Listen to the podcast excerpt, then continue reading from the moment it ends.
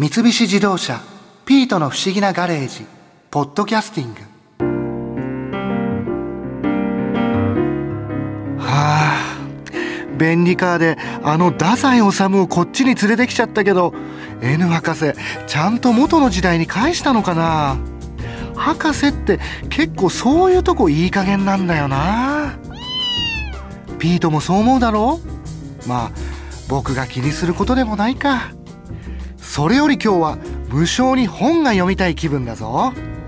本の話いっぱい聞かせてもらったし声優の池澤春菜さんから勧めてもらった本も面白そうだったな。あ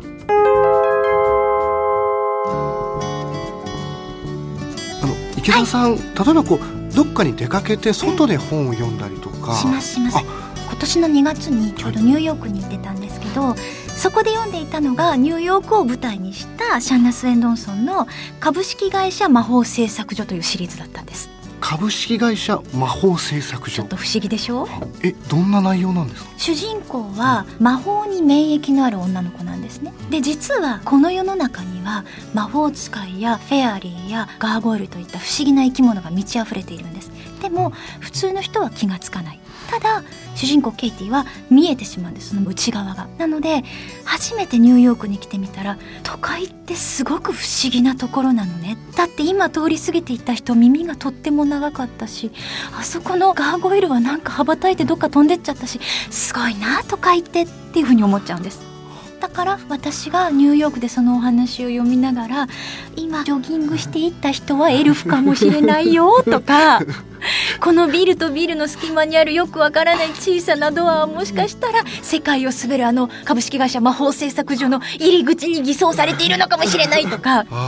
ものすごいいいガイドブックなんです。なんかこう本の世界と現実がこうちょっとリンクしてくるというか。そうですね。世界の上にもう一枚レイヤーを乗っけるみたいな。そうすると今まで見ていたものがちょっと違う風に見えてくるんです、うん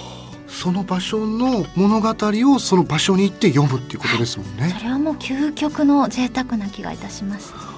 なんか例えば、うん、外で読むのにおすすめの場所とかはあるんですか？ね、はい、それこそ森の中とかなんか緑の中で本を読むってあんまりしないじゃないですか、うん、確かにそうですね、うん、でもそういうところでこそ読んで面白い本ってあると思うんですよ。おすすめこのエイミー・トムスンの緑の少女緑の少女。これはですね異性を舞台にしているんですけど異性っていうのは？あ他の星です、ね、地球じゃなくて、はい、もう全くすごく遠く離れた全く違う環境の星です。その異性にジュナという女の子が探査船で行ったんです、でも事故によって彼女一人その星に取り残されてしまうんですね、で目が覚めた時彼女はその星の住民原住民の姿に体を改造されてしまっていたんですそれは一つにはまずはそのままの姿では地球人の形ではその星の植物とかいろいろな食べ物とかに適応ができないので、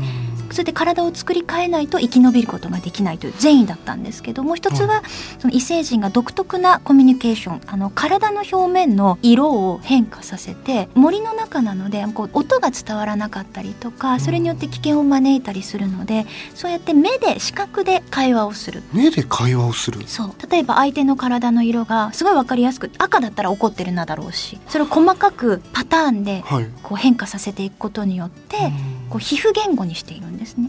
その皮膚言語も地球人ではできないのでいろいろな理由があってその異星人としてはあくまで善意で彼女をその体に作り変えてしまった、うん、大きなカエルみたいな感じですかね。日本足で立って歩く。あじゃあもう外見も全く違う。はい、ただその異星人の体異星人のその生態システムの中に入っているのは地球人としての彼女の精神なわけですよそうするとやっぱり見るもの聞くもの体験するもの何もかもが全部不思議、うん、そういう状況でどうやったら自分は元に戻ることができるのか。そして自分を置いていってしまった船の人たちに連絡を取るにはどうしたらいいのか。もう一つはこの星で生き延びていくにはどうしたらいいのか。というのをジャングルの中で探っていくんですね。なんかちょっとアバターみたいな感じそうですねそうです。そんな感じかもしれませんそれが全てあの地球人の目を通しているその異性のジャングルその本当に濃密な緑の描写だったりとか食べるものだったりとかあと五感を全てこう使っていろいろなものを感じ取ることができる異星人の体なので地球人よりももっともっとこう鋭敏なんです感覚が。なんでそういう全てを使って森を感じることができる。こちらもですよ地球の長い五個ブライアン・ W・ オールです。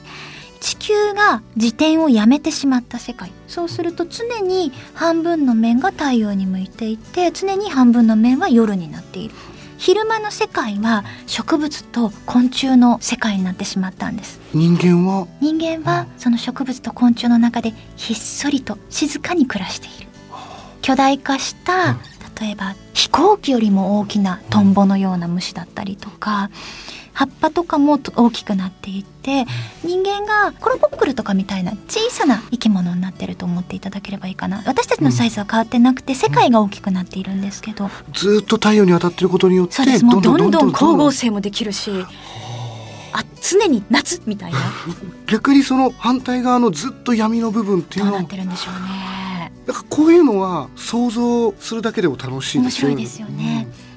その大きな大きな雲が月にまで巣をかけているんですね。真空の間のところを渡って月に行って地球に戻ってきてっていうのを繁殖のために繰り返しているんです。雲ってあの昆虫の方の雲？そうです雲です。はい、で主人公は、えーちょっとこう月の世界に何かがあるんじゃないか。もしかしたら私たちの知らない素晴らしいものが月にあるんじゃないかっていうのででもしかしたらまだ地球人が月で生き残っているかもしれないというのでその雲に密航してでもどうやって真空の部分を渡って向こう側に行くかという冒険をするのです。ちょっと面白そうでですしょ？やねっぱりねこう最初の読んでるところからぐわっと異世界に持っていかれるんですよ。こういう本をうん。森の中とか、うん。例えばこう自然に囲まれたところで読むとより一層そういう世界にこうちょっと入っていける、入っていけると思います。緑の光の中に子供たちが幾人か遊びに出てきた敵を警戒しながら低い声で呼び合い呼び合い枝をかけてゆく。成長の早いほうきいちごが片側をぐんぐんと登っていった。例えばこういうのをずっと読んでいってふって見た時にそこに真っ赤なヘビイチゴとかがあったら、あれ？ほうきいちご？ってなります。確かにちょっとなんかリンクするかもしれないですね。ただこのほうきいちごは危険もあるんですね。あとはイラクサゴケというのがそのすぐ後に出てくるんですけどイラクサゴケは子供たちが近づくともそもそとうごめいてあれ？これは食べられるんじゃないのか？っていうふうに見てたりとか例えば最初に本を読んであここ行ってみたいなとかこの場所ってどうなってるんだろうっていうふうに行かれたこととかっていうのはあるんですか？でもね一番最初にやっぱり行ってみたかったのはナルニア国とかなので。あの映画にも載ってるナルニア国物語、はい。あやっぱり本の楽しみはそうやって現実に行くことができないところにも行けることだと思います。時代も超えてあ、国境ももちろんあらゆる距離あらゆる時間あらゆる制約を超えてどこにでも連れて行ってくれるわけですよ。確かに。読んでる時はもうそこの中だけにそうです。入っていける。はい。それが本の楽しみだと思います。そっか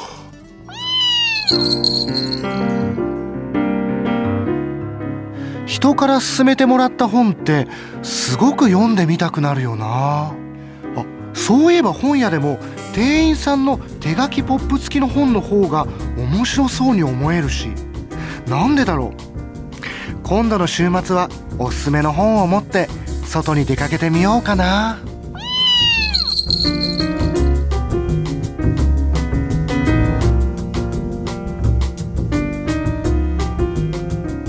三菱自動車「ピートの不思議なガレージ」